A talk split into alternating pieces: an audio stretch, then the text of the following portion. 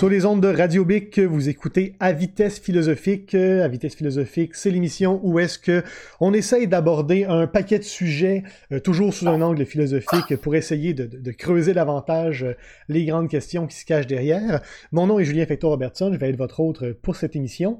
Et euh, on est toujours en situation de confinement. C'est la raison pour laquelle mes deux invités sont à distance derrière la webcam. Donc, je salue Robert Liu à Pierrefonds. Salut Robert. Bonjour, bonjour. Ainsi que Vincent Pinchot à Shawinigan. Salut Vincent. Bonjour. Donc, euh, pour vous mettre un petit peu en, situation, euh, ce projet-là a carrément euh, viré cul par-dessus tête. Au départ, c'était censé être une émission de radio qui allait être diffusée d'abord sur les ondes de Radio Bic et ensuite en balado. Étant donné la situation, Radio Bic ne peut pas diffuser euh, ces émissions, ce qui fait que pour l'instant, notre émission est essentiellement une balado qui va peut-être un jour être diffusée à la radio. Et j'ai décidé de profiter de la situation parce qu'au départ, donc, mes invités étaient essentiellement censés être des enseignants, des philosophes, des intellos de Rimouski et des environs, et du BIC évidemment. Euh, mais les choses étant ce qu'elles sont, j'ai décidé que tant qu'à faire des entrevues par webcam, j'allais les faire avec des gens de l'extérieur. C'est la raison pour laquelle j'ai invité donc Robert et Vincent aujourd'hui. Euh, pour discuter d'un sujet en particulier. C'est la première fois que je fais ça, donc une émission sur un seul sujet. Aujourd'hui, on aborde le thème de la religion, de Dieu, de la foi, etc. Et euh, donc, je tenais à avoir ces deux camarades-là. Donc, Robert et Vincent, pour faire ça, en gros, euh, c'est des gens que j'ai connus à l'université. Robert, t'as enseigné, je crois, un bout de temps dans deux cégeps de la Mauricie, c'est bien ça? Oui, c'est bien ça. à Shawinigan d'abord, puis ensuite à Trois-Rivières. J'ai enseigné jusqu'en 2019, donc l'an dernier. OK, d'accord. Et Vincent, d'ailleurs, toi, tu es à Shawinigan présentement et c'est pas aumônier ton titre, c'est quoi donc? C'est, L'intitulé est plus long que ça, mais c'est pas plus payant qu'aumônier, c'est intervenant en soins spirituels. Et pour euh, clarifier un petit peu mon rôle auprès des patients. Donc, c'est, je suis un professionnel de la santé en milieu de soins de longue durée, donc en CHSLD. Et euh, mon rôle aujourd'hui, c'est vraiment la descendance d'aumônier, mais j'accompagne les gens dans leur croyance à eux, afin qu'ils puissent trouver un sens à ce qu'ils vivent à travers les épreuves de la perte d'autonomie de la mort, à partir de leurs croyances, pas nécessairement des miennes, même si on hérite encore de, de, de la tradition d'aumônier dans la mesure où la formation est encore en théologie. OK, c'est super intéressant et c'est la raison pour laquelle je voulais t'avoir pour discuter de ça. Parce que, euh, bon, évidemment, euh, toutes les, questions touchant la foi et la religion, etc., évidemment que ça touche à la philosophie. Euh, on s'en sort jamais. Mais j'ai l'impression, je sais pas à quel point du moins, c'est que à notre époque sécularisée, laïcisée, etc., la, la, la la religion a plus ou moins été euh, recalée, si on veut, au rang de la sphère privée. Et discuter de religion aujourd'hui, c'est un peu comme discuter de sexualité. Euh, je m'en rends compte avec les... Moi, personnellement, bon, euh, vous me connaissez les gars, je suis un rationaliste, je suis un athée, et pour moi, ces enjeux-là, ces questions-là, c'est des questions philosophiques comme les autres, que je voudrais aborder comme n'importe quelle question philosophique, où ça touche, ça touche évidemment à l'éthique, à la politique, à la métaphysique, etc. Euh, mais à toutes les fois où je viens le temps d'en discuter avec des, des, croyants, j'ai comme un peu l'impression de, leur, de les questionner sur quelque chose de très intime. Euh, Puis j'ai un peu l'impression que c'est malvenu comme questionnement, surtout parce qu'évidemment, ben, souvent en philosophie, on en vient au choc des idées, à la confrontation, etc et on n'aime pas se faire confronter sur quelque chose d'intime ou qui touche à l'âme ou à la spiritualité, etc. Ce qui fait que ça peut être très frustrant pour quelqu'un comme moi qui essaye de comprendre ce phénomène-là. Euh, la religion est un peu une espèce d'anguille que j'essaye de saisir et qui, euh, me file entre les doigts conceptuellement parlant. Euh, et c'est donc la raison pour laquelle je, tenais à en discuter avec Vincent, qui voulait me parler, en fait, tu avais carrément abordé la question de la valeur épistémique de la foi, et là, je dois avouer que tu, que, tu me titilles, Vincent. Fait que de quoi est-ce que tu parles exactement quand tu parles de valeur épistémique de la foi?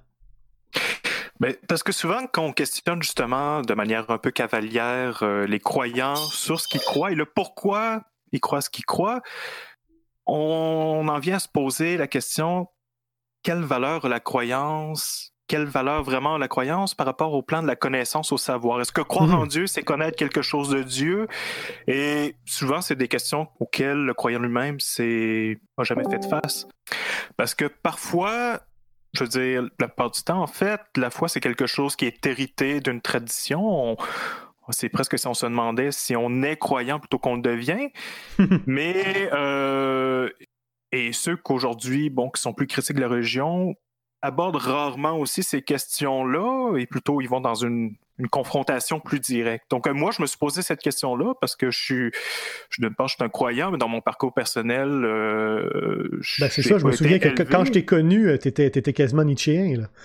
Ah oui, puis même au-delà, j'étais quelqu'un qui a vraiment, euh, qui avait, qui a passé d'une hostilité envers la religion, mais une hostilité qui est peut-être une forme de fascination couvée, qui finalement s'est, s'est transformée en autre chose. Et puis, à force d'être fasciné par quelque chose, on en vient, ça vient à déteindre sur nous. Hein.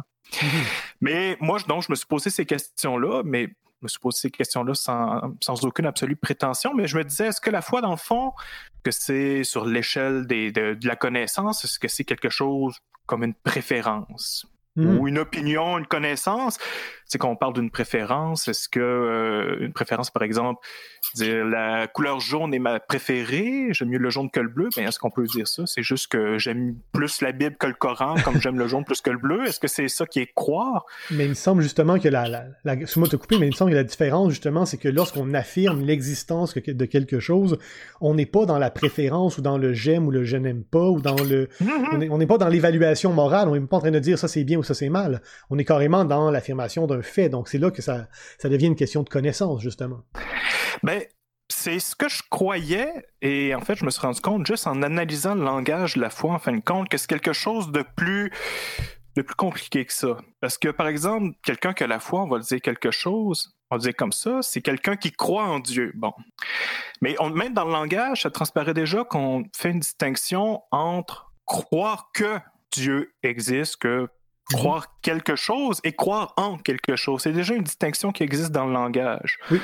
Euh, parce que si justement c'est le fait seulement, la foi, de croire que Dieu existe et que c'est un énoncé qui pourrait être vérifiable euh, par la raison, par l'expérience, mais ben, Saint Jacques nous dit dans, dans le Nouveau Testament, puis je ne vais pas faire des citations bibliques à tous les coups, mais si c'est juste ça la foi, les démons aussi croient que Dieu existe, puis ils n'ont pas la foi d'une certaine manière. Ben voilà, et, et justement, c'est si je te dis je crois en toi, ça veut dire je te fais confiance dans le fond. Exactement. Mais en même temps, faire confiance en quelqu'un, c'est présupposer son existence. Ben, je sais pas, parce que on connaît vos, aspirations politiques. En tout cas, moi, je connais les tiennes, Julien, mais est-ce qu'on peut dire que tu es quelqu'un qui croit en la liberté?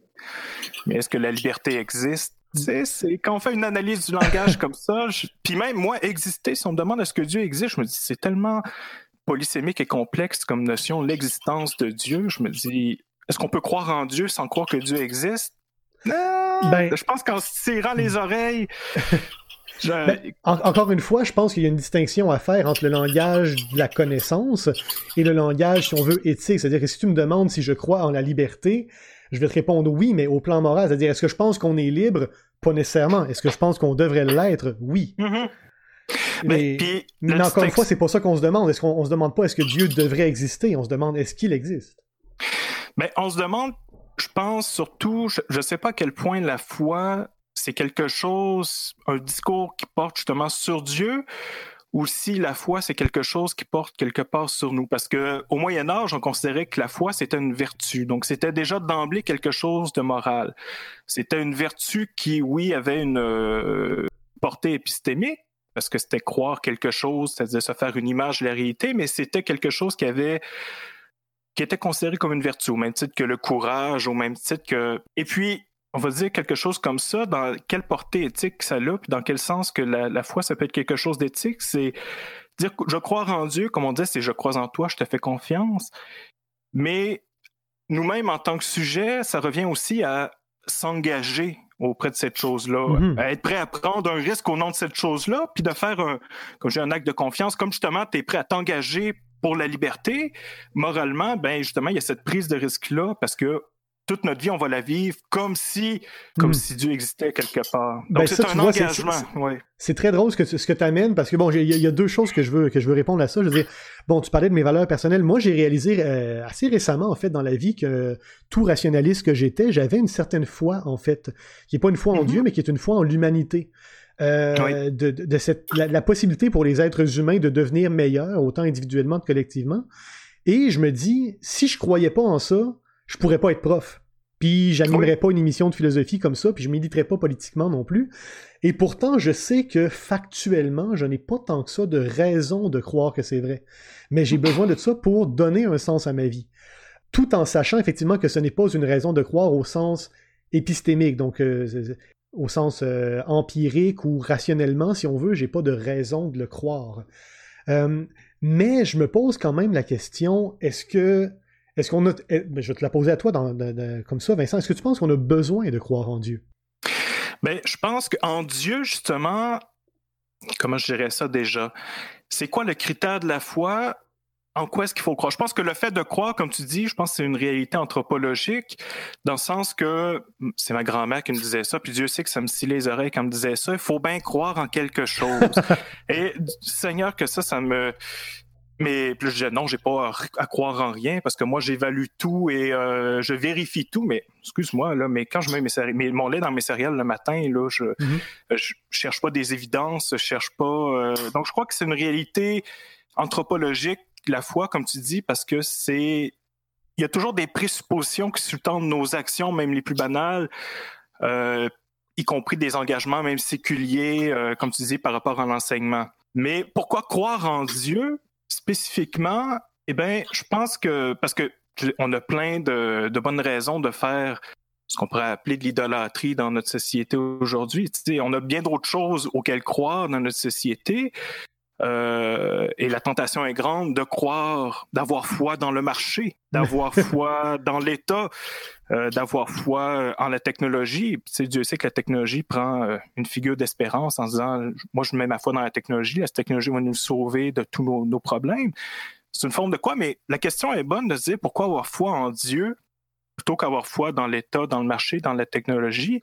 Et, même encore là, je veux dire, encore une fois, comme je te disais, l'État ou le marché ou la technologie, euh, même que, je leur fasse confiance ou pas, je peux pas nier leur existence. Oui, absolument, absolument. Encore que l'État, tu sais, je veux dire, on, a vu les buildings, euh, on voit, on voit les buildings de l'État, on voit le Parlement, mais l'État, c'est une réalité qui est un petit peu plus euh, abstraite à mon goût. Oui. Et puis, est-ce que c'est un construit? Puis même là, mais pourquoi Dieu exactement, pour aller au bout de mon raisonnement, c'est que quand, par exemple, quand je parle d'engagement du sujet, c'est-à-dire quand je m'engage envers quelque chose, je laisse cet engagement-là définir qui je suis. Et si je mets ma foi dans le marché, par exemple, puis je dis, moi, je crois que l'économie va réduire toutes nos... C'est de dire que moi, en tant que personne, au fond de moi-même, je suis quoi? Je suis euh, un agent du marché, euh, je suis un agent économique. Ou si je dis que je mets ma foi dans l'État, c'est-à-dire moi, au fond, ce qui me définit comme individu, comme, comme humain, c'est que je suis un sujet politique. Ou si je mets ma foi dans la technologie, c'est dire que moi, qui suis-je au fond de moi-même, dans mon cœur?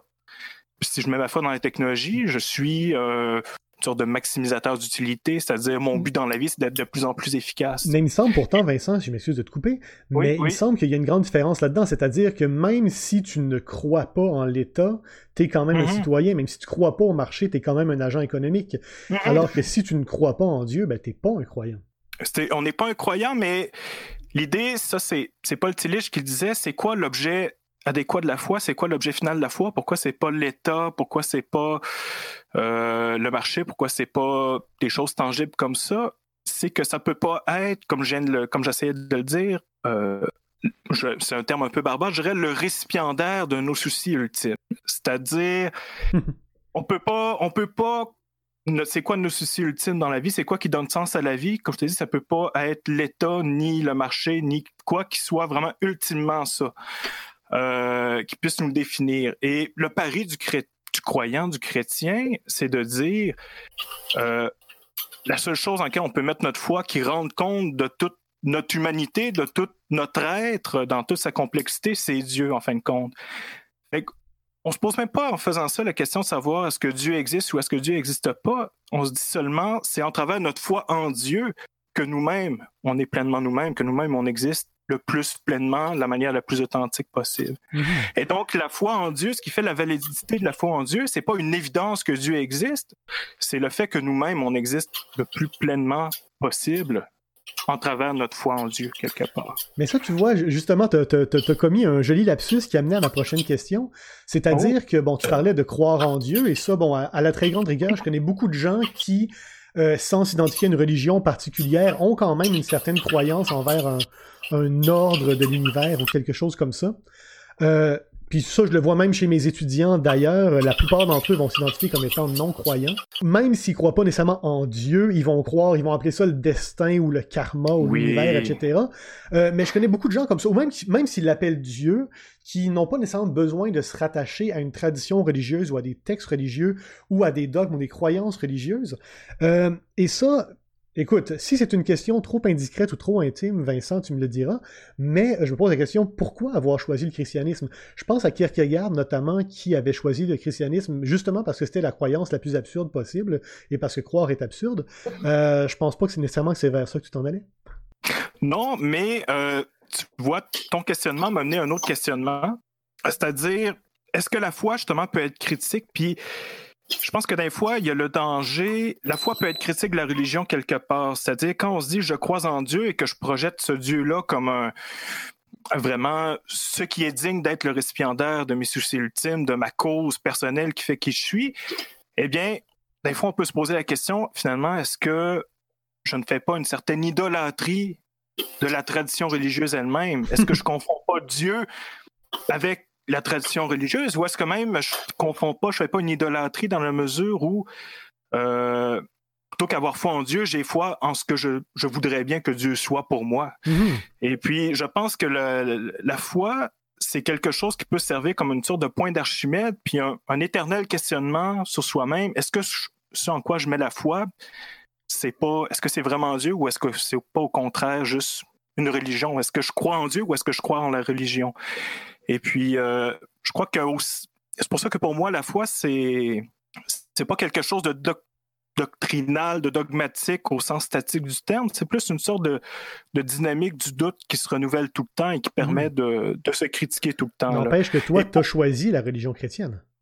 Oui, exactement. Et puis, pour moi, c'était quoi? Dans mon parcours personnel, la petite, euh, vraiment, qu'est-ce que j'ai fait en fin de compte euh, dans mes études en sciences politiques après avoir fait de la philo. J'ai fait les. Je généraliste des sciences humaines, hein, généraliste. c'est comme un, comme un médecin généraliste. Ce que ça fait, c'est que c'est expert en rien. Ça fait juste référer à des experts, puis lui, il fait jamais rien. Mais euh, c'est la même chose pour moi. J'ai fait tout. Mais qu'est-ce que j'ai tout ça pour dire dans mon mon itinéraire personnel, je m'intéressais aux implications politiques de la religion. Parce que là, je me suis mis à j'étais un athée pur et dur, je me suis mis à étudier toutes les traditions religieuses.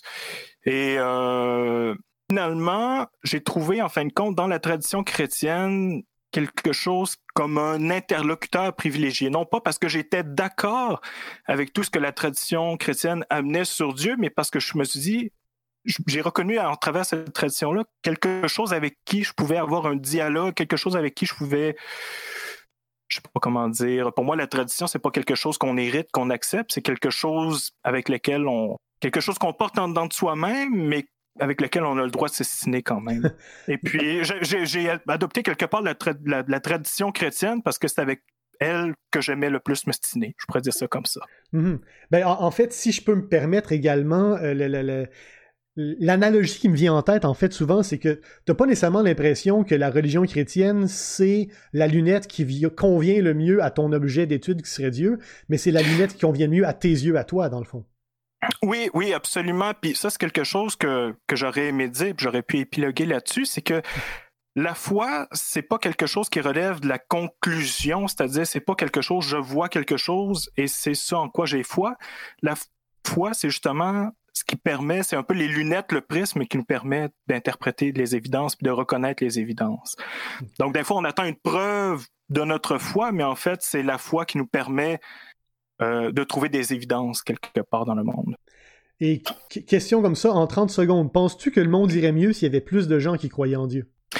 Qui croyaient en Dieu, euh, oui, dans si et seulement si cette croyance en Dieu-là permet d'évacuer de leur vie euh, toutes les autres idolâtries, que ce soit l'argent. C'est-à-dire croire en Dieu, mais croire en un Dieu qui n'est pas l'argent, qui n'est pas l'État, qui n'est pas le marché, mais se servir de cette idée-là de Dieu. Dieu est une sorte de tout autre, en fin de compte, qui peut un peu servir de repoussoir à toutes les idoles qu'on se fait. Fait que quelque part, la foi doit être quelque chose de très critique, non pas seulement des religions religieuses, mais des, religions qu'on se fait nous-mêmes, même quand on professe aucune foi euh, d'ordre chrétien ou musulman ou autre.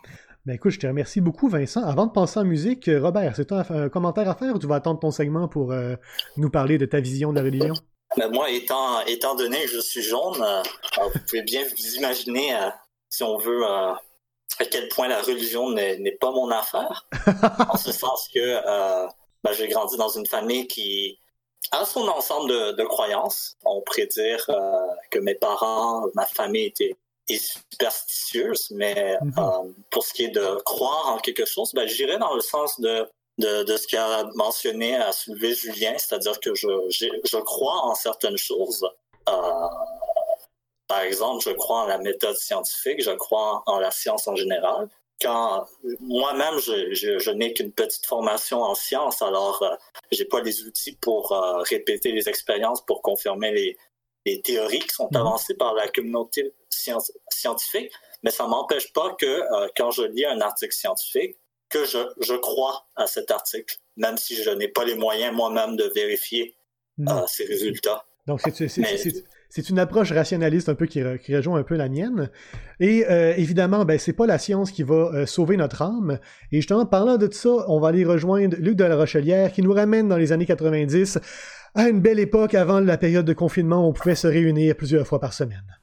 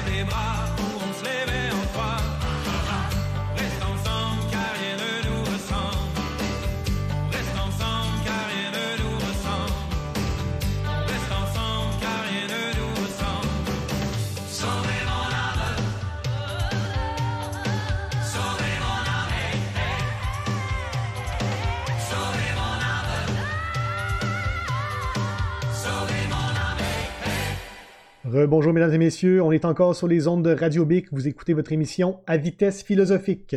Je suis encore donc avec mes deux invités. Salut Robert. Allô, allô? C'est que Vincent. Salut Vincent. Rebonjour.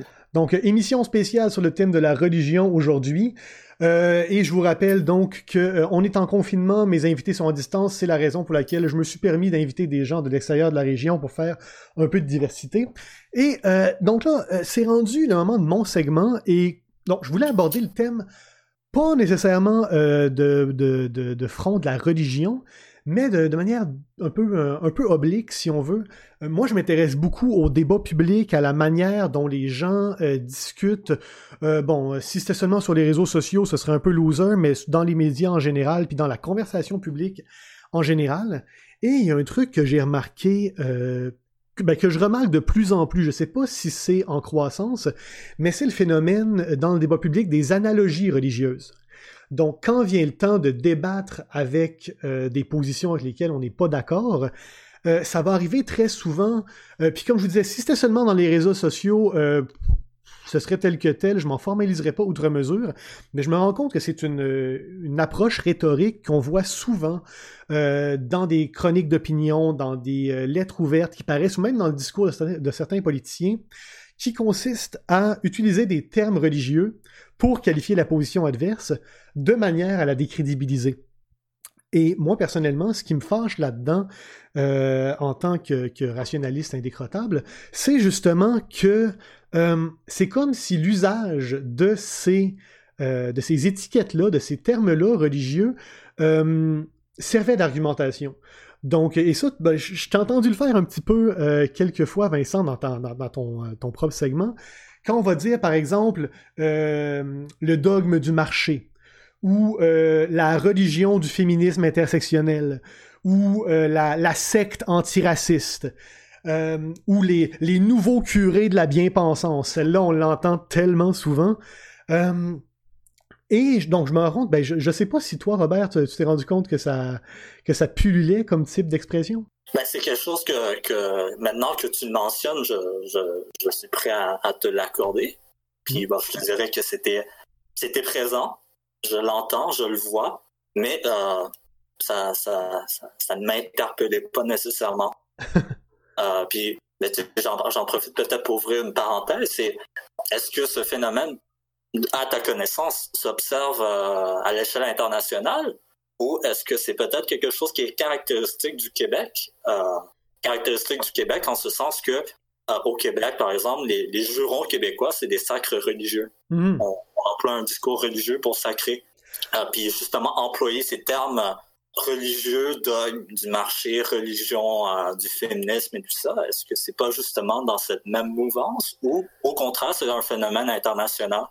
Hmm. C'est une très bonne question. Je crois avoir entendu de telles expressions chez nos cousins français notamment et même chez certains, dans, certains textes américains. Par contre, je crois que c'est beaucoup plus fréquent euh, dans le débat québécois, justement à cause de notre héritage religieux, euh, justement parce que au, Québec, euh, qualifier une, une, idée adverse de religion, dire que le véganisme est une religion, par exemple, ben déjà c'est une manière de, de, de, de, mettre une étiquette négative, péjorative là-dessus. Et ce qui est magnifique, c'est qu'à partir du moment où tu dis, ben, par exemple, les véganes, ils croient, ils ont la foi dans la dignité animale, par exemple, ce qui fait qu'ils adoptent des pratiques en lien avec leurs idées, à savoir ne pas manger d'animaux. Ben déjà ça, on peut faire un lien, un parallèle, une comparaison avec certaines croyances ou certains comportements religieux. Mais c'est là que le, glissement rhétorique vient, c'est qu'à partir du moment où on dit que c'est comme une religion, ben tout d'un coup ça veut dire que c'est irrationnel, ça veut dire que c'est euh, que c'est mal, et ça veut dire que ça porte en soi les germes de l'autorité, du totalitarisme. Et ça, c'est quelque chose qui me fascine parce que on, le voit vraiment très souvent, l'usage de ces comparaisons-là qui tient lieu d'argument. À partir du moment où tu as démontré que ton adversaire a un discours ou une attitude qui pourrait ressembler à quelque chose de religieux, bam, tout à coup, c'est quelque chose de mauvais. Puis je serais curieux d'entendre Vincent là-dessus, d'ailleurs. Eh bien, je pense qu'il y a quelque chose d'un fois euh, qui porte pas nécessairement sur, euh, par exemple, le véganisme. J'ai eu beaucoup de belles discussions avec des véganes. J'ai eu beaucoup de discussions parfois un peu plus déplorables avec des véganes, des, gens que moi-même, je suis pas mal végétarien, disons à 85 Mais euh, il y a vraiment quand même, même chez eux, je sais pas si c'est de manière consciente ou quoi, mais un vraiment une sorte de, de, de, parcours de conversion d'un fois qu'eux-mêmes utilisent dans leur terminologie. Tu sais, euh, mm. la transition euh, vers vegan, il y a vraiment quelque chose de la conversion dans, la, dans cette transition.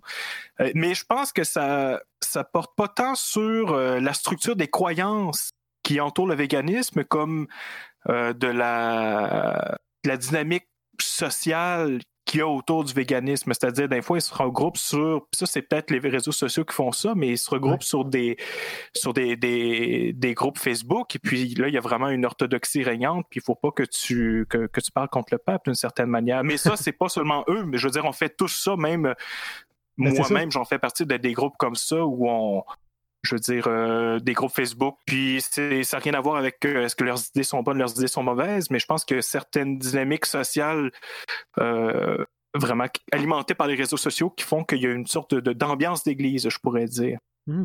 Ben en fait, c'est, ça que je veux dire, c'est que ça rejoint un peu ton point tout à l'heure, c'est-à-dire des croyances, on en a tous, des valeurs, on en a tous, des idées, on en a tous, et il n'y a personne qui a des idées tout seul. Je veux dire, chaque, chaque idée qu'on peut avoir, on les partage nécessairement avec des gens.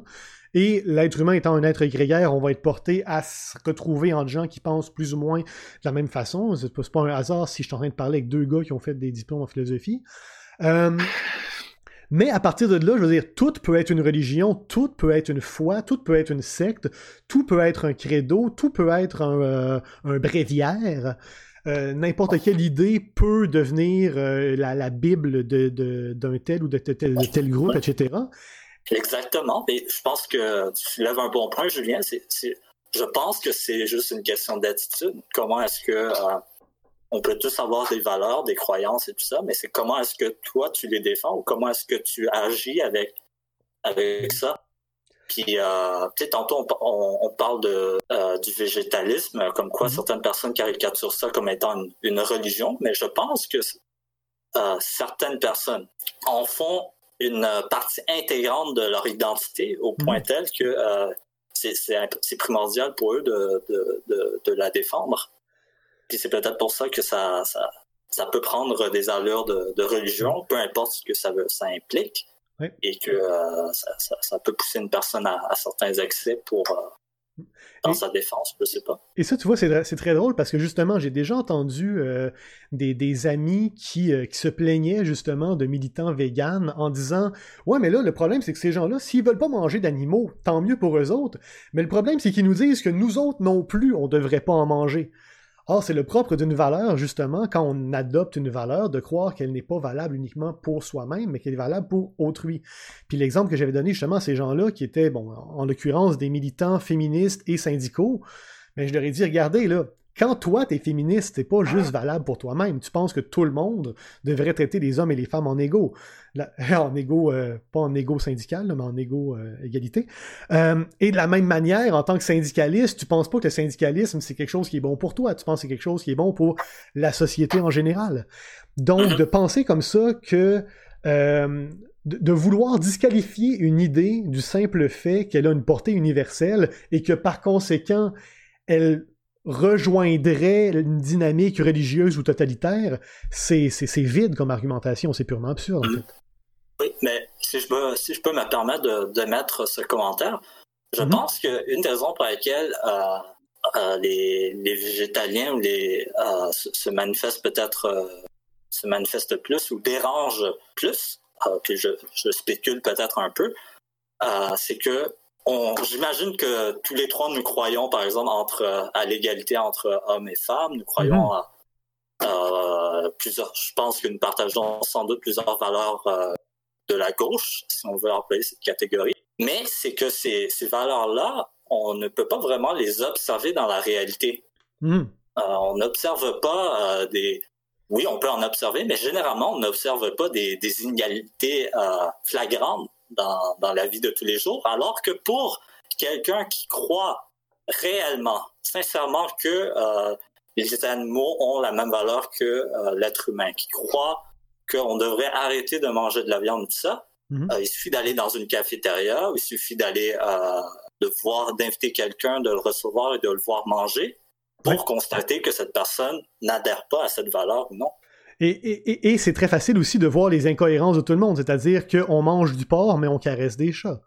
Donc, mm-hmm. cette incohérence-là est peut-être plus visible, justement, que les incohérences qu'on a par rapport au féminisme, par exemple, quoique il y a plusieurs inégalités qui peuvent être très visibles. Mais justement, moi, en fait, ce qui me, ce qui me, ce qui me titille, ce qui me rejoint là-dedans, c'est aussi que si tu demandes à un vegan pourquoi il est vegan, il les a, les arguments. Il va te dire pourquoi. Même chose pour les féministes ou les syndicalistes. Alors que justement, comme on en parlait tout à l'heure avec Vincent, la religion, c'est supposé être quelque chose d'intime. Et c'est quelque chose qui n'est pas particulièrement rationnel. Tu me corrigeras si tu veux, Vincent. Mais la foi, c'est quelque chose que tu ressens comme ça. C'est un peu comme ton orientation sexuelle, ça tombe dessus. Puis, il euh, n'y a, pas vraiment moyen d'argumenter rationnellement là-dessus. Or, euh, quand on parle de la foi féministe ou de la secte intersectionnelle, euh, ce qu'on projette, ce dont on accuse les gens, c'est d'avoir des croyances qui sont irrationnelles. ce qui est très souvent une accusation qui est injuste, en fait. Oui, et je tiens à dire par rapport à n'importe quelle fois que justement on parle des fois de, de des fois qui passent des objets plus séculiers ou des fois vraiment proprement religieux, je ne sais pas à quel point, je crois qu'une foi peut être rationnelle sans reposer sur la raison. C'est-à-dire, il y avoir une forme de cohérence dans les croyances sans que les croyances elles-mêmes se fondent sur hmm. une raison qui ne relève pas de la foi. Mais, une logique euh, interne, en fait. une logique interne, puis je pense que tout le véganisme, euh, le féminisme ou n'importe quel mouvement social, puis on peut aussi parler, par exemple, des mouvements marxistes dans les années 60 ou n'importe quel mouvement qui est à la fois un mouvement d'idées et un mouvement social, euh, justement, peut avoir cette cohérence interne-là, c'est-à-dire euh, on s'entend tous sur des principes, on s'entend tous après ça sur la forme du syllogisme, puis tout fait à peu près, tu sais. Mm. Mais, et puis je trouve ça intéressant la discussion qu'on a aussi parce que ça montre peut-être que le, le, religieux, ce qu'on peut appeler le propre du religieux, est peut-être pas quelque chose de si euh, de si spécial que ça. on met toujours ça de côté comme étant euh, pourquoi finalement c'est pas si intime, pourquoi la religion est si intime, mais que par exemple nos, nos idées politiques le sont pas? Hmm. Ah, c'est une bonne question. Mais encore là, je pense que une des grandes différences fondamentales, c'est justement que si tu demandes à un vegan pourquoi il est vegan, il n'y a pas seulement une cohérence interne.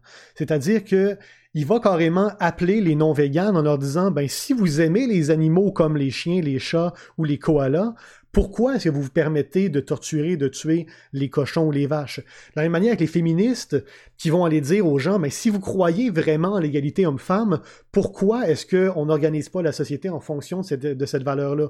Même chose avec les marxistes qui vont parler, ben, si vous, croyez vraiment à l'égalité entre les hommes, pourquoi laissez-vous perdurer un système d'égalité, etc. Donc, il y a quand même, je crois, dans ces, euh, ces systèmes de croyances ou de valeurs-là, euh, qu'on compare souvent à tort à la religion, une volonté d'avoir une certaine assise dans le réel. Donc, même les gens qui n'y croient pas euh, sont quand même plus ou moins appelés à y adhérer en fonction de certaines choses qui ne sont pas, qui ne relèvent pas de la, logique interne, si on veut. Pour continuer le propos, il y a, euh, par exemple, on pense à certains mouvements politiques qui avaient encore cours au 20e siècle, le marxisme et tout ça. Euh, le marxisme était vraiment porté non pas seulement sur des faits existant de manière empirique, mais il était porté aussi sur une idée un peu eschatologique. on regardait c'était aussi croire en des projets d'avenir, croire pas seulement à constater des, réalités qu'on voit et d'élaborer des, croyances à partir de ça, mais vraiment, le marxisme, par exemple, se projetait sur une idée future de société égalitaire, euh, de société sans classe et tout ça. Donc, il y a, aussi ce rapport-là à l'espérance qui fait que je crois que tous ces mouvements-là portent une certaine espérance entre elles, qui est jamais fixée seulement dans le présent, mais qui relève toujours de d'un projet euh, que je ne sais pas si on peut vraiment asseoir sur la raison. Mais là, c'est moi qui, qui se parle. Absolument. Et d'ailleurs, euh, on va euh, passer en musique tout de suite. Et euh, comme on parlait donc de cet usage de, termes religieux pour qualifier des idées qui n'en sont pas, mais qui ressemblent plus ou moins, on va se quitter en écoutant Gilbert Bécaud qui va nous chanter son credo.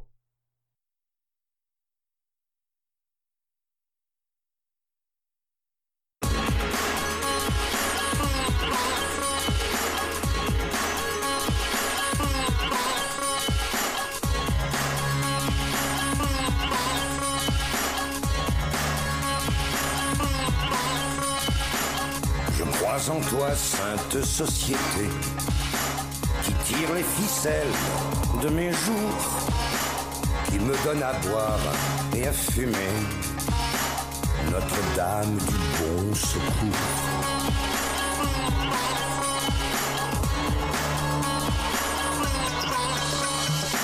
Je crois en toi, sainte communauté, qui m'a comblé de tes cadeaux. Pour toi, j'égrène mon chapelet. Credo.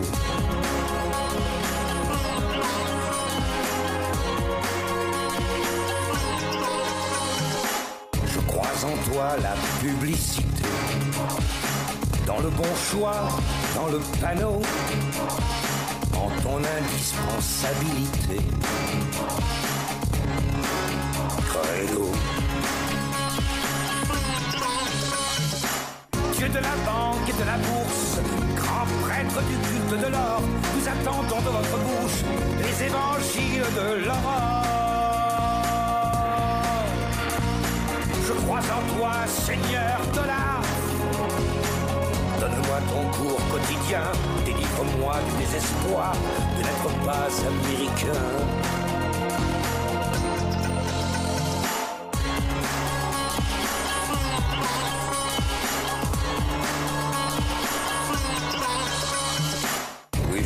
En toi, égalité. Malgré quelques bavures encore, mais tu ne seras plus discuté quand notre monde sera mort. Je crois en toi, le MLF, libérateur de nos compagnes, qui fait des hommes des Saint-Joseph et des Vierges Marie, des femmes. Je crois en toi, sondage IFOP. Et en toi aussi la sophresse. Je crois en vous les horoscopes et dans le plat pouvoir des fesses. Je crois au saint patron protecteur. Saint Georges, Saint Jean, Saint Dica. Oui, je crois en vous de tout mon cœur. Je crois.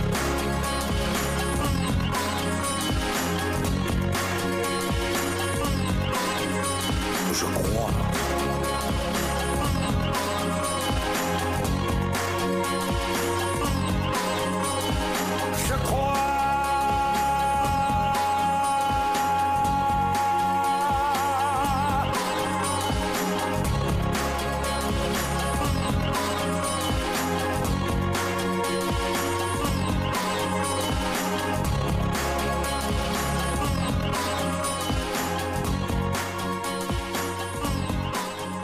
Retour à la vitesse philosophique, mon nom est toujours Julien Fector Robertson.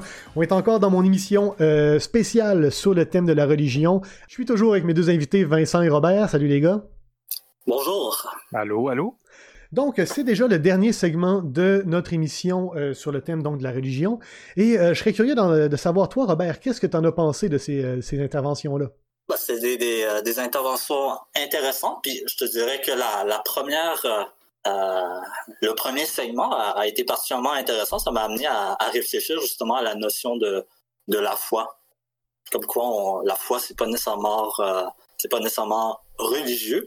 Mhm. Euh, on peut avoir foi en bien d'autres choses. Tantôt, tu disais, Julien, que tu avais foi en l'humanité. Moi-même, j'ai foi en l'humanité, j'ai foi en l'État, j'ai foi, foi Mhm. en la science, etc. Mais je pense quand même qu'il y a un, avoir foi en plusieurs choses. je pense quand même qu'il y a un glissement de sens. C'est-à-dire qu'avoir foi en l'humanité, c'est pas simplement croire en l'existence de l'humanité, c'est croire en... Non, non, mais c'est c'est cro- avoir, c'est en quelque sorte euh, croire que, euh, que tout ça, ça a un, un sens, on pourrait dire. On dit souvent que la religion, ça sert à répondre à des questions qui n'ont pas de réponse. Alors, euh, souvent, euh, ces, ces questions n'ont pas de réponse pour moi, mais ça m'empêche pas que euh, je vais fonder, si on veut, euh, Je, je dis souvent que la, la- la religion, la foi, c'est des réponses impossibles à des questions nécessaires. Mhm. C'est-à-dire, euh, vraiment, il y a des questions qui nous tombent sur la tête, la réponse est impossible à trouver, et la foi, c'est ce qu'on essaye de faire pour essayer de s'orienter dans l'inconnu. Mais en tout cas, je suis content que ce segment-là vous ait plu, parce que mon but, c'était de complexifier l'idée de la foi, qui souvent est trop, euh, un peu trop, justement, euh, relayée à quelque chose de simple la foi, c'est croire sans évidence, mais là, j'ai réussi à la complexifier, j'espère, de manière claire. ce qui est un paradoxe, mais si je n'ai pu le faire, je suis bien heureux de l'avoir fait. Ben, je veux dire, la vie est complexe, donc c'est souvent nécessaire de la montrer dans sa complexité tant que c'est fait de manière claire et, euh, précise et éclairante, et je pense que tu l'as fait. Mais justement, ce que, ce que, tu dis, donc, des, des, réponses impossibles à des questions nécessaires, ce que la formulation que je dis à mes étudiants souvent pour leur parler de ça, c'est il y a des questions auxquelles on ne peut pas ne pas apporter de réponse, même si on n'en a pas. L'existence de Dieu en fait partie, et l'exemple que je leur donne, c'est de leur dire, tu te masturbes pas de la même façon si tu penses que Dieu te regarde ou pas. Euh, oui, oui. Et, Peut-être. Et moi, la question que, que, que, je me pose, c'est que moi, personnellement, j'aime beaucoup mieux me masturber en, en imaginant que Dieu n'existe pas, tu sais.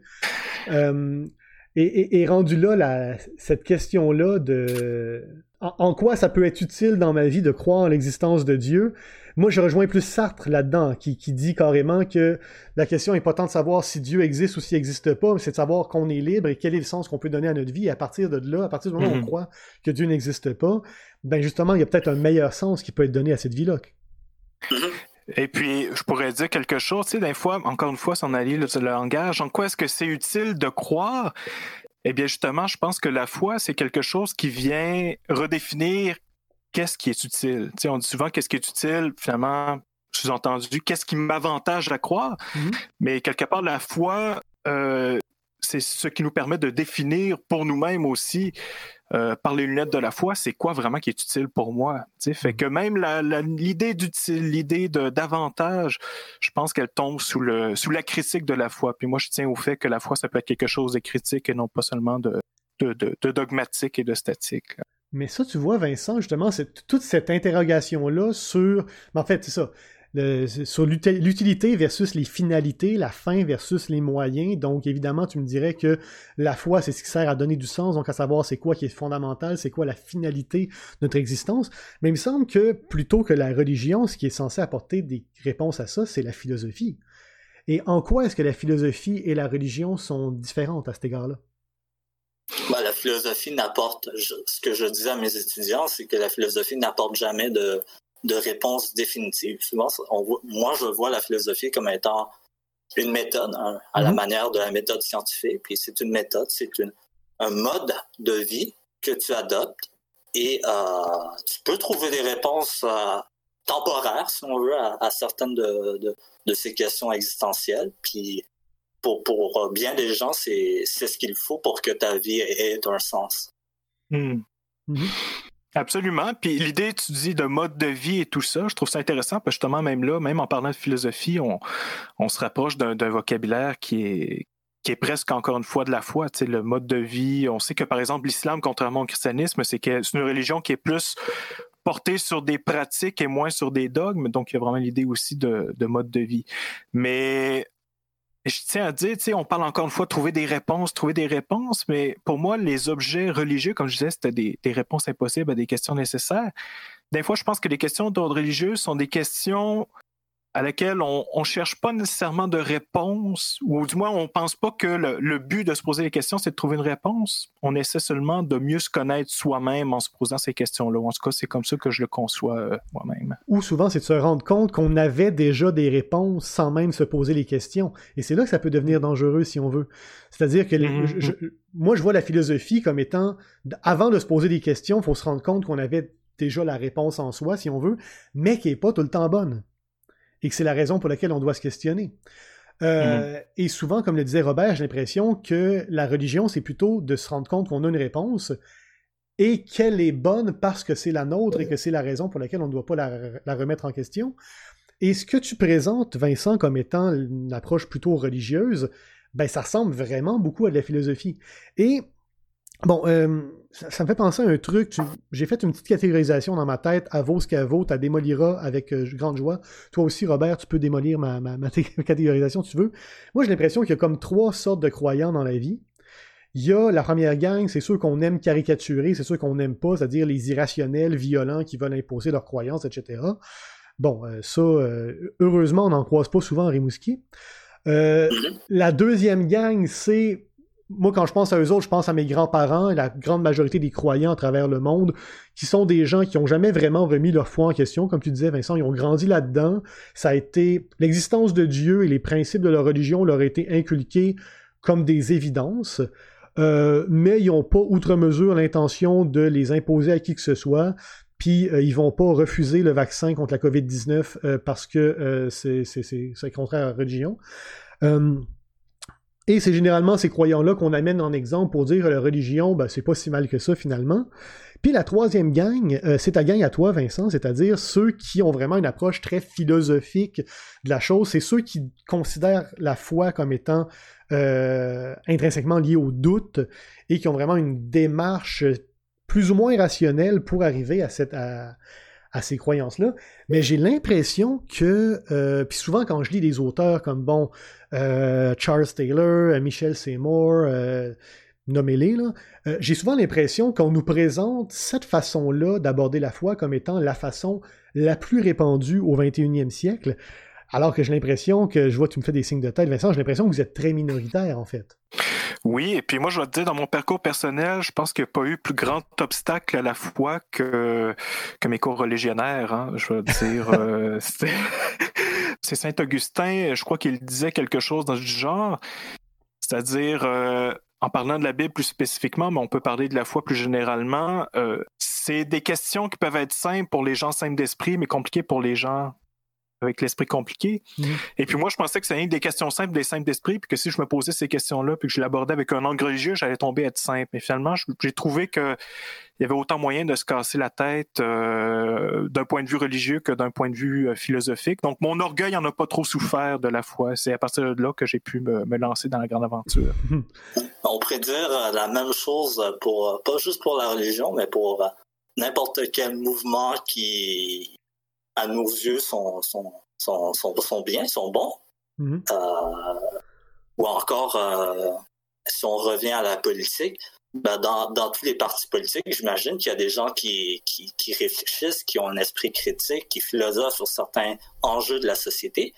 Mais ça mm-hmm. n'empêche pas qu'au final, il y a des militants, on pourrait dire les, les petits euh, cheerleaders de chaque, chaque parti, qui au final ne font juste que se souvenir du, euh, du, discours qui a été retenu, mais pas de la démarche, pas du parcours euh, critique qui nous a mené à telle ou telle position. Et ce qui peut expliquer que euh, on catégorise, par exemple, certains certains politiciens ou certains membres de partis comme étant justement des on les méprise ou on, on a des, préjugés contre contre eux, alors qu'en réalité, il, peut quand même y avoir des, des réflexions intéressantes qui, qui ont mené à ces, à ces, décisions, si on veut. Mhm.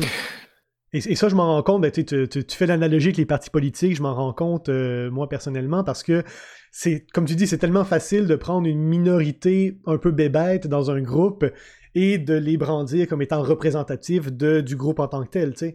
Et ça, ça vaut pour n'importe quelle idéologie, politique ou religieuse ou quoi que ce soit. C'est pas pour rien, par exemple, si on repense au Moyen Âge, c'est intéressant. Il y avait des figures comme Saint François d'Assise qui allaient euh, autour de l'année euh, de l'an 1200-1220 dire aux gens au Moyen Âge, en plein milieu Moyen Âge, convertissez-vous, convertissez-vous. Hey, t'es au Moyen Âge, qu'est-ce que tu parles aux autres de se convertir? Ils sont déjà tous croyants, mais justement, c'est parce qu'il invitait les gens qui, euh, tu sais, pour eux, c'était déjà la foi des questions résolues, puis qu'ils allaient avec euh, leur petite conviction héritée, et puis ils se posaient plus la question. Mais justement, mm. son appel à se convertir en plein Moyen Âge, alors que tout le monde était supposé croire, c'était justement de repartir à zéro, puis de se dire, repenser à tout le cheminement qu'on a fait, puis essayer de vous identifier à ce cheminement-là. Et je mm. pense que c'est ça qu'il y a encore à faire. Moi, j'ai envie d'un Saint François d'Assise, puis je pense pas que le pape François en soit un. Mais, euh, mais justement, cette idée-là de, repenser, j'avais tous mes co-religionnaires, mais non seulement eux, mais tout, tout le monde dans la société, dans les partis politiques aussi, à, essayer de refaire en eux-mêmes le cheminement qui a mené aux idées dans lesquelles ils croient aujourd'hui. Mais pourtant, tu dis que tu penses pas que le pape François soit un nouveau François d'Assise, et pourtant, il a choisi son nom en fonction de ça. Et j'ai quand même l'impression qu'il y a dans sa démarche une espèce d'idée justement de revenir à certaines valeurs fondamentales du christianisme, notamment quand il dit euh, que, euh, que, que, je ne veux pas mal le citer, mais quelque chose du genre que mieux vaut être un homosexuel athée, mais qui a des bonnes valeurs et qui mène une bonne vie, que d'être un croyant hétéro qui euh, fraude l'impôt ou qui abuse ou euh, des gens ou quoi que ce soit. Oui, parce que je te dirais que la plus grande, puis je, fais des blagues, là, j'aime bien le pape François en général, puis les valeurs justement écologiques. Si vous avez la chance de lire Laudato aussi, qui est son encyclique sur l'écologie, ça reprend pour ceux qui connaissent la philosophie des idées de l'école de Francfort et tout ça euh, sur la critique de la raison, de la technologie, c'est facile. Mais je, pense que ce qui est le plus, euh, ce qui déplaît le plus à un bon chrétien, c'est pas tant l'incroyance que l'hypocrisie. Et la figure dans le Nouveau Testament du pharisien, là, les gens qui allaient au temple, qui avaient tout en avant euh, de l'assemblée pour que les gens voient bien qu'ils prient, mais que et puis qui faisaient tout ça finalement pour se glorifier eux-mêmes par orgueil plutôt que, euh, de réaliser dans l'humilité qui sont face à Dieu. Il n'y a rien de plus antichrétien que ça, qu'une piété qui se glorifie elle-même quelque part. Mm. on, on, dit souvent que personne ne peut être contre contre des bonnes valeurs. Hein. Alors, mhm. tout le monde est vertueux, mais ça ne veut pas dire ensuite que les gens agissent euh, ou vivent une vie de façon vertueuse par la suite. Ben oui, mais en même temps, je veux dire, j'ai l'impression que peut-être dans la dans notre société euh, postmoderne, si euh, on peut appeler ça comme ça, je, ne suis pas sûr mes mots, mais bon, il y a quand même cette idée aussi qu'en rejetant la religion, on a aussi rejeté la morale et qu'il y, a des individus qui vont se glorifier en en, ne valorisant qu'eux-mêmes et leur plaisir et leur, euh, leur propre désir des espèces de, de, caliclès du 21e siècle, si on veut. Euh, et, j'ai l'impression que parfois que, souvent, on a l'impression qu'on a juste le choix entre ces deux options-là. C'est-à-dire, soit je suis un athée, nihiliste, individualiste et égoïste, ou je dois être un croyant qui suit bêtement une espèce de morale qui a été écrite par quelqu'un d'autre. Euh, et une fois j'ai l'impression, puis peut-être que c'est euh, euh, c'est un peu naïf, mais je, je crois qu'une fois que une fois le bagage religieux évacué, l'Église et tout ça, une fois qu'on évacue euh, cette autorité morale, il revient ensuite à, chaque société d'établir, son veut, une, un discours, un dialogue entre ses membres pour déterminer quelles sont les valeurs de, la société, en quelque sorte, trouver ou construire euh, les valeurs de notre société. Là-dessus, je suis tout à fait d'accord, mais le problème, justement, dans... Euh, je sais que tous les deux, vous avez travaillé un petit peu sur les, les, les, enjeux euh, libéraux au sein de... les, les, débats libéraux au sein de nos sociétés pluralistes. Et justement, un des problèmes qu'il y a, c'est quand vient le temps de discuter d'enjeux politiques, euh, des valeurs qu'on veut donner en tant que société, et quand vient le temps d'en discuter avec des croyants, ben arrive un moment où on les, confronte à certaines valeurs et que leur seule justification, c'est Ah, mais c'est ma foi, c'est ma croyance, c'est ma religion, j'y crois. Et là, tout à coup, il y a malheureusement ce réflexe-là dans nos sociétés libérales de dire Ah ben, si c'est sa foi, on peut pas l'ostiner là-dessus, on peut pas le confronter, on peut pas euh, questionner ou critiquer ce qu'il vient de dire, c'est sa foi, on doit respecter ça. Et, j'ai l'impression que ça mène à certaines dérives que j'ai pas nécessairement envie de nommer parce qu'on pourrait s'égarer, mais euh, je serais quand même curieux de vous entendre là-dessus, les gars. Ben, si, on, adopte une, approche euh, contractualiste, euh, par exemple à la John Rawls, ben, on, peut toujours postuler un, agent hypothétique moral, puis à partir d'une situation, d'une situation de, originale, si on veut reprendre le jargon de, Rawls, ben, on peut euh, déduire, si on veut, les principes fondamentaux de notre, de notre société. Puis même si les acteurs réels de notre société, même s'il y a des acteurs réels dans notre société qui s'opposent à ces valeurs, ben on peut les, les rejeter en quelque sorte en se disant que quelqu'un de rationnel, quelqu'un de qui agit de bonne foi accepterait cette, cette valeur ou accepterait ce règlement. Encore une fois, John Rawls a tout réglé. Mais, mais n'empêche que ça, pose la question de qu'est-ce qui est rationnel et qu'est-ce qui ne l'est pas. Et à partir de quand et à quel point est-ce qu'on peut imposer la rationalité aux gens au sein d'une société?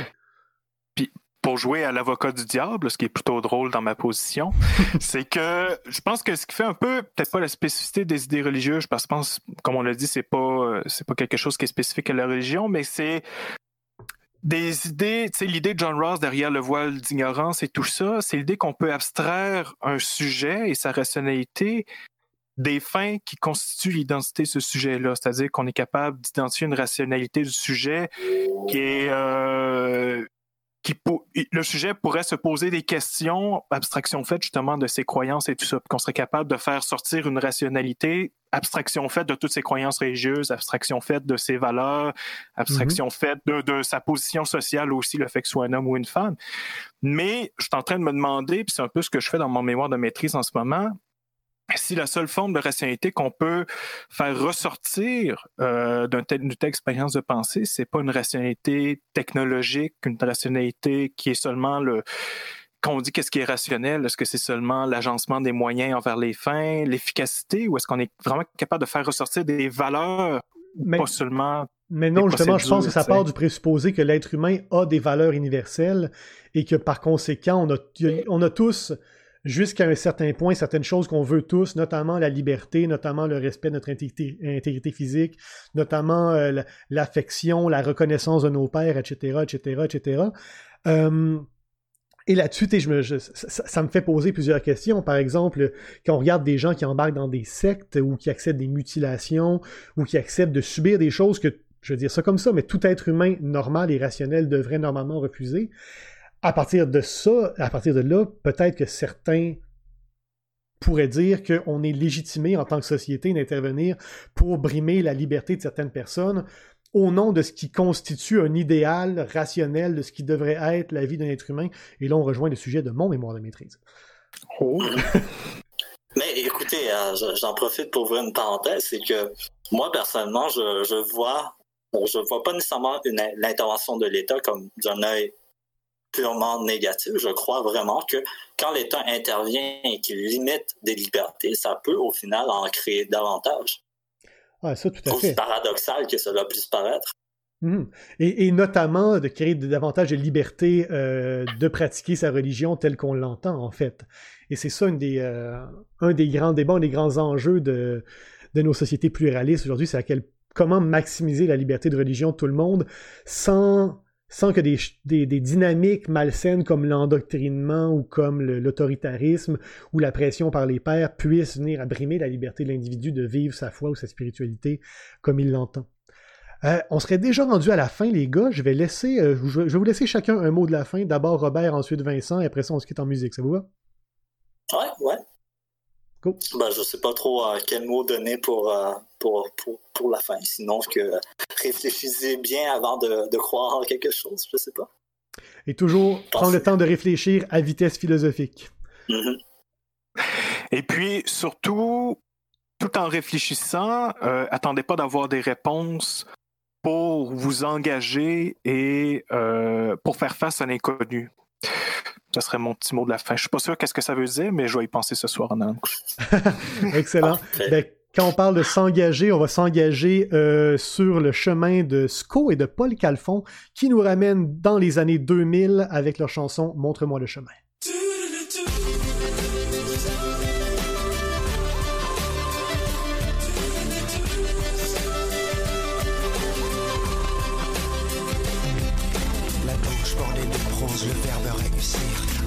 Fait la cause conjugue au présent l'avenir. Le danger fait briller, la douleur nourrit, béni soit l'ultime guerrier. Celui qui agit, l'important est de combattre, non de gagner la bataille. Réussite et échec sont revers d'une même médaille. L'espoir donne des ailes, la victoire m'appartient. Je t'implore éternel, montre-moi le chemin.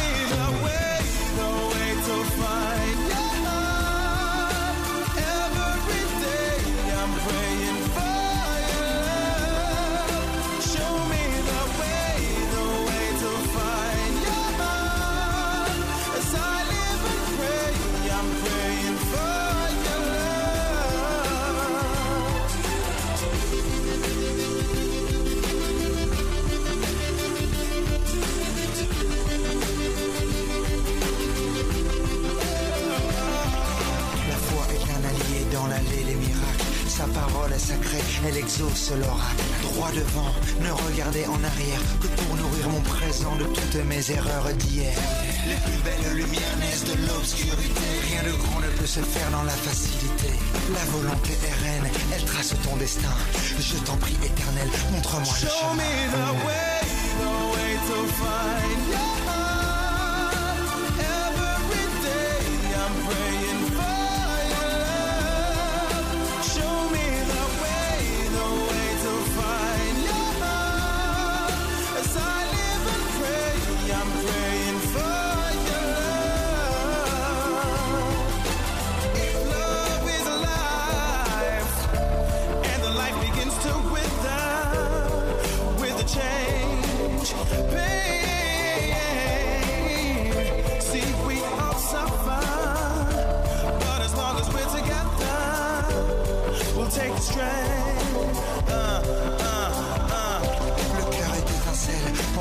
Sur les eaux. La flamme traverse le ciel et te porte vers le haut. L'espoir est essentiel, son pouvoir est divin.